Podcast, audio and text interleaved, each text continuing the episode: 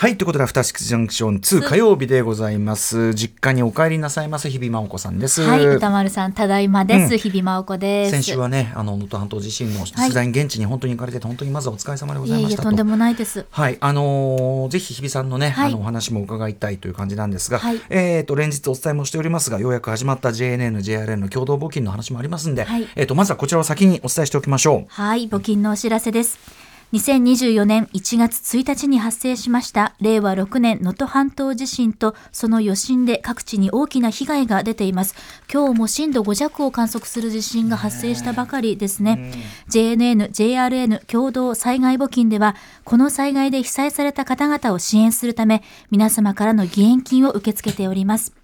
振込先は三井住友銀行赤坂支店普通口座511 9830511です。口座名は JNN、JRN 共同災害募金です。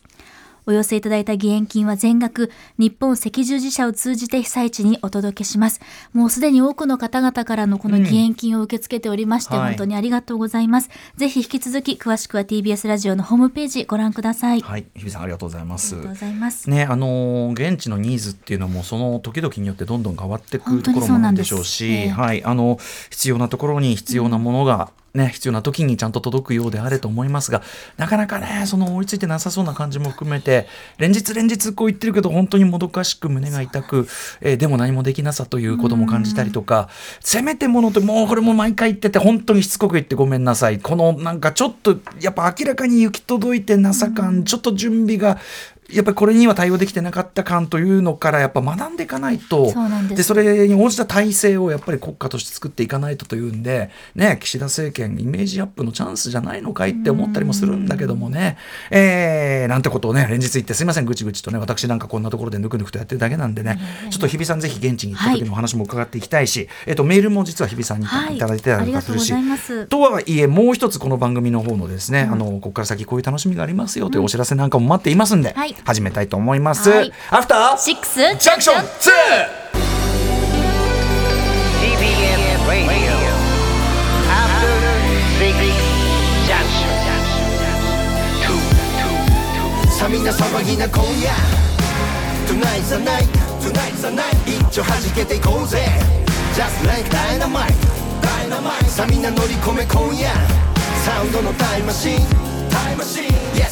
あの After Six 超える After Six It's After After Six まるでウィンターソルジャーにグレムリン2ダークナイトに帝国の逆襲級。一作目超えたパート2にアップデート中。未だ成長途中。未知なる何かあなたにクエスチョン知れば知るほど湧く次のクエスチョン。あ赤坂からまた探求しよう。アフターシックスジャンクション第2章。レッはい、えー、ということで1月16日火曜日時刻は夜10時3分になりました。ラジオドッキの方もラジコドッキの方もそして YouTube でご覧の皆さんもこんばんは。アフターシックスジャンクション2通称アトロック2 2パーソナリティは私ラップグループライムスターの歌丸です。そしてはい、火曜パートナー TBS アナウンサー日比真央子です。曲がかかってる間も死後が止まらない。ね。話したいことたくね、いさん。っぱいあるんですけどね。で、えっ、と、日比さん、先週はね、はい。あのお休み取っていただいて、えー現地の取材をされたということで。えっ、と、そちらに関してメールもいただいて、先にちょっとこちらご紹介させてください。足立区のさやかさんです。足立区のさやかさんありがとうございますえー歌野さん、日比ちゃん、こんばんは。こんばんは長年のライムスターファンであり、アトロクリスナーです。あ、これありがたいですね。えー私は先週、えー、日比ちゃんが中継していた、えー輪島市門前町の出身で、避難所となっている門前中学校は私の母校です。そうでしたか。ねえー門前町は2007年の能登半島地震でも甚大な被害を受け3年前には完全復興を宣言したばかりでしたが再び大地震に襲われてしまいました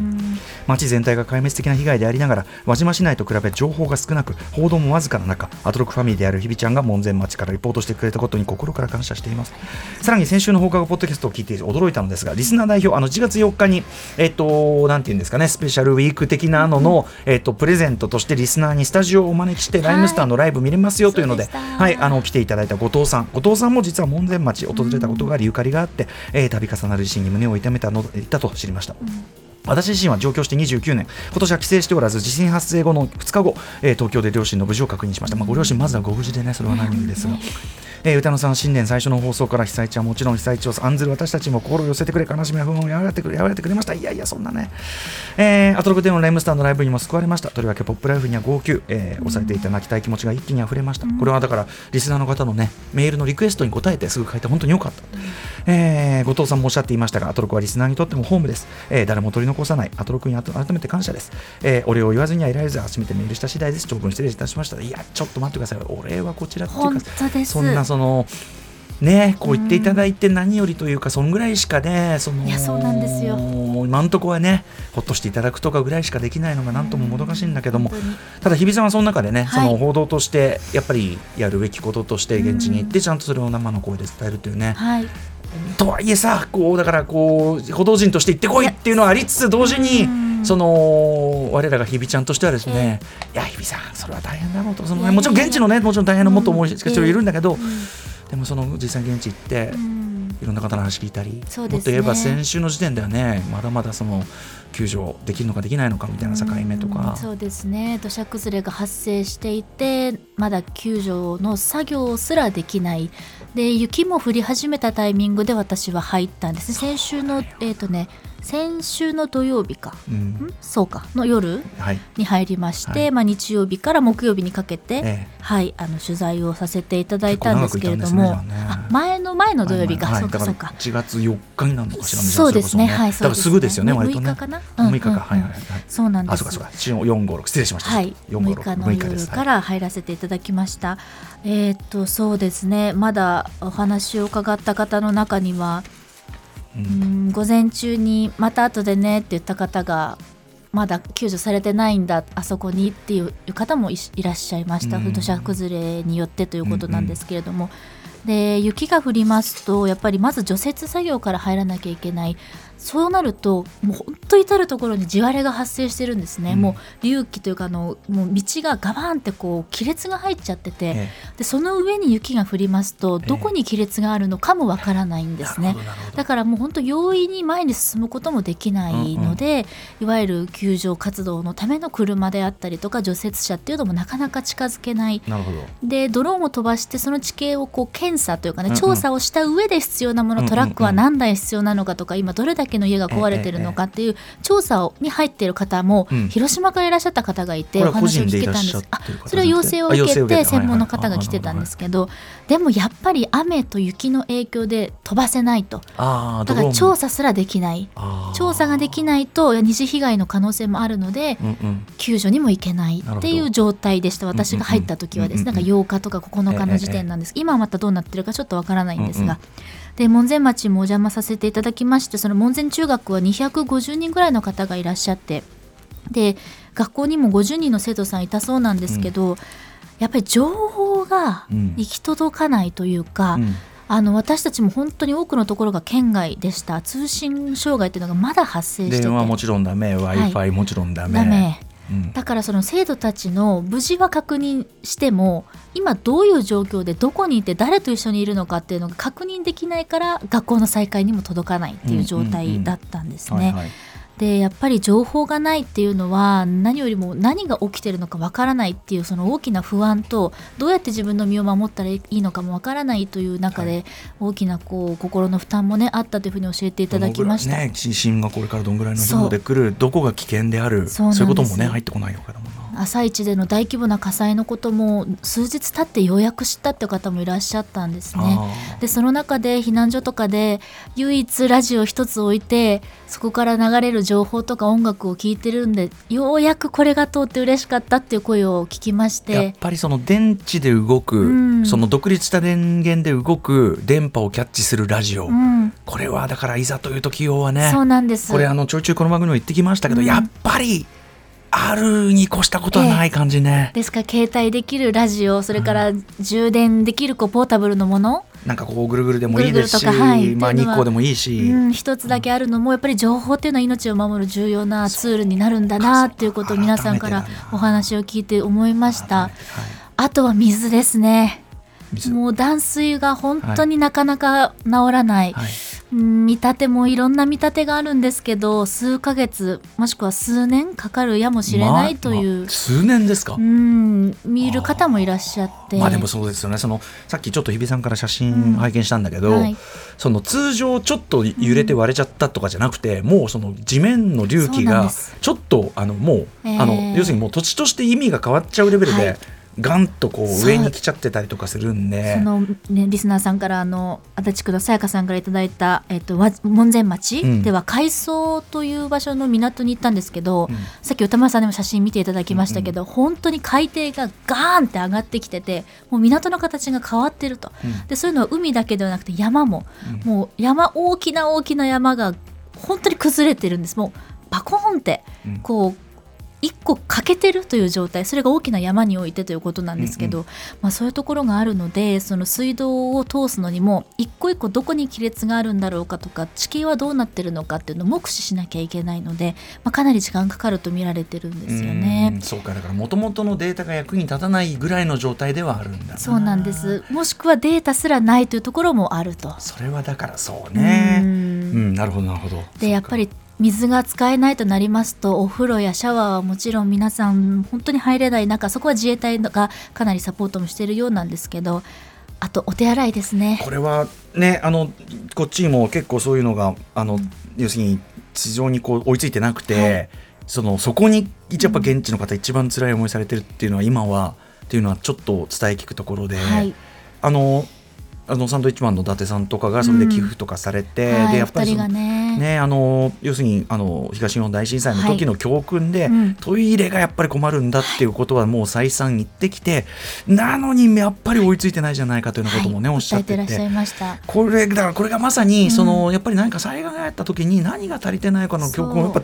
あの必ずこうフィードバックしなするべきなのになんかあれっていうぐらいこそうね。できてないのがちょっともどかしいんですよね。うんかなりもどかしいです、うんうん。でトイレがどういう状況なのかというと、まあ、女性トイレは特にですねあの下水は通ってるんですけれども女性トイレはやっぱり便器のものですから、うんうんあのですねとにかく匂いが本当にええ。苦しいです。要するにもう勝利しきれてないわはい。そのままですから、でもちろん道の駅のね私はトイレを見に行ったんですけれども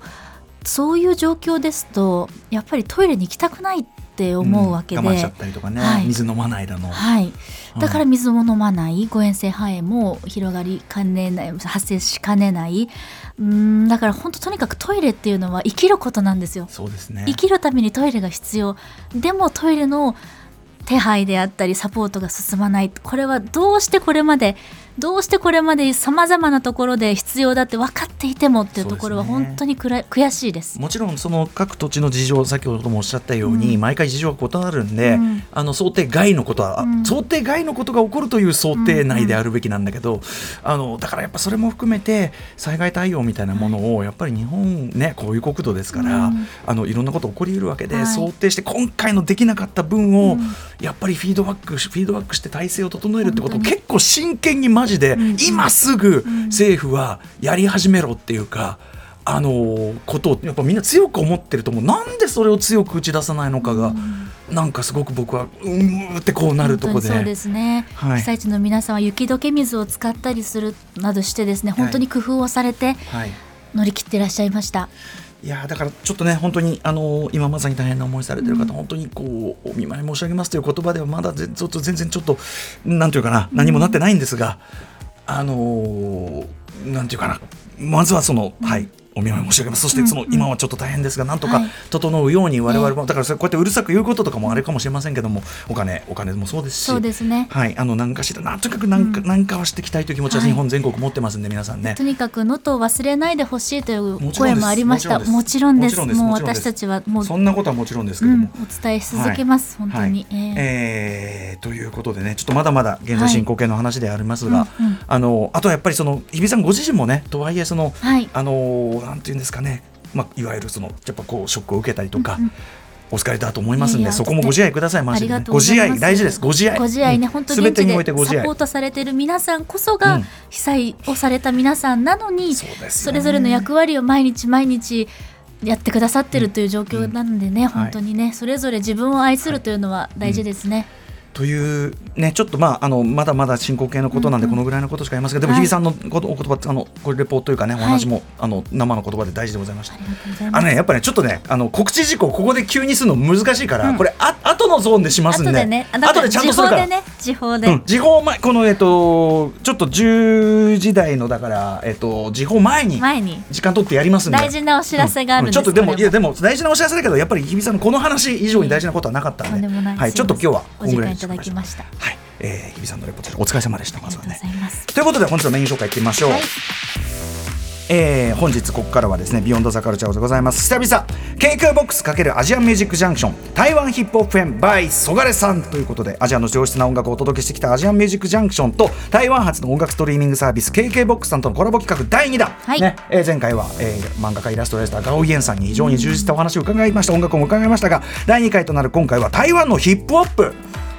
私不来勉強で分かってないああ歌丸さんもなかなか届かない、はい、楽しみにしております、うん。マルチアーティストのソガレさんをゲストにはい実際に曲を聴きながらお話を伺います、そして11時からは新概念提唱型投稿コーナー過去録お送りします。さらにその後はカルチャーワンショットアルアトロック推薦図書月間第5人目の推薦人は4ピースバンドホームカミングスのギター福富祐樹さん登場です。番組では皆様からリアルタイムの感想質問お待ちしています。アドレスは歌丸アットマーク tbs.co.jp 歌丸アットマーク tbs.co.jp まで読まれた方全員にアフターシックスジャンクション2のステッカー差し上げます。そして X、LINE、Instagram では各種情報を発信中。さらには Apple、Amazon、Spotify など各種ポッドキャストサービスで過去の放送や放課後ポッドキャストなど特別コンテンツも配信中です。そして YouTube でアトロック公式チャンネルもやっております。第6スタジオの様子が生で見れますよということなのでチャンネル登録高評価よろしくお願いいたします。それではアフター。シックスジャンクションツそうだ。い 行ってみよう